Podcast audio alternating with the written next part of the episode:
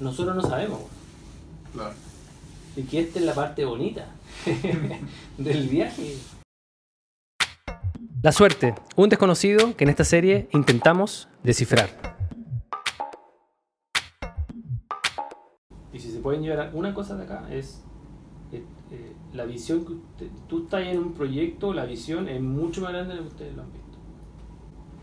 Mucho más grande. Y el día que usted, bueno, mágico. Entonces, como, "Bueno, ¿cómo hacemos? ¿Cómo hacemos? Y dice así, uh, aquí estaba la no, ¿viste? ¿Viste? Y tampoco es como, wow, tenemos éxito, pero es como el oxígeno que te falta. Y esto es una escalera. El día que te llegue ese millón doscientos, prepárate. No va a ser más fácil. no. Yo te veo la cara y digo, Ahí se va a empezar a complicar la cosa, yo creo. ahí, ahí te va. Tú estabas ahí. ¿Te acordás cuando fuimos al evento del levantamiento capital? ¿De inversionistas? En la De- terraza de. El de Startup, claro. Eso, sí. Busca el video, está weón. Toma el micrófono, el del gramo, Mole, sí lo vi. el mole. Sí, Y dice, creo que fue ahí, ¿no? Recuérdame. ahí, sí, ¿no? sí, él dijo lo de... Y él dijo, ¿sabes qué? Cuando me decidí a levantar capital, me sentía, weón, súper estresado y presionado. Cuando estaba en el proceso de levantar capital, me sentía, weón, súper estresado y súper presionado. Cuando levanté la plata, me di cuenta que no estaba estresado y no estaba eh, eh, presionado. Ahora sí. Muy corto, pero mm, yo cuando estaba buscando plata estaba mega, mega estresado. eh, para la ronda que cerramos hace poco.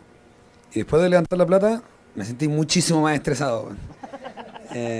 porque efectivamente la responsabilidad es mucho más grande. Porque cuando uno no tiene plata, tenéis la excusa, bueno, no tengo la plata, me falta, estoy llegando a fin de mes.